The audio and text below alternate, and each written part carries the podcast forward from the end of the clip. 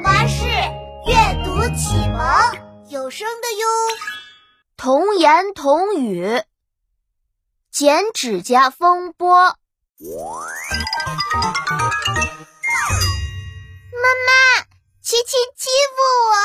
嗯哼。琪琪，不可以欺负妹妹哦。我没有欺负妙妙，我也不知道她为什么哭。妙妙，你告诉妈妈为什么要哭呀？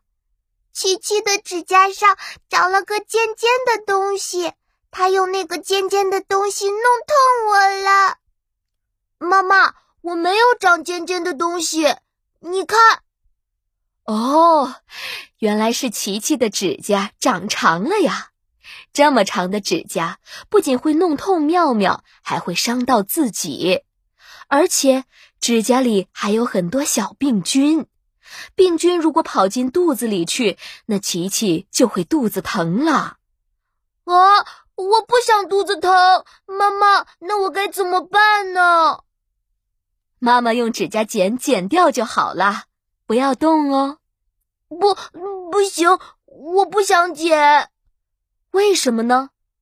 用剪刀剪我的指甲，我会很痛的。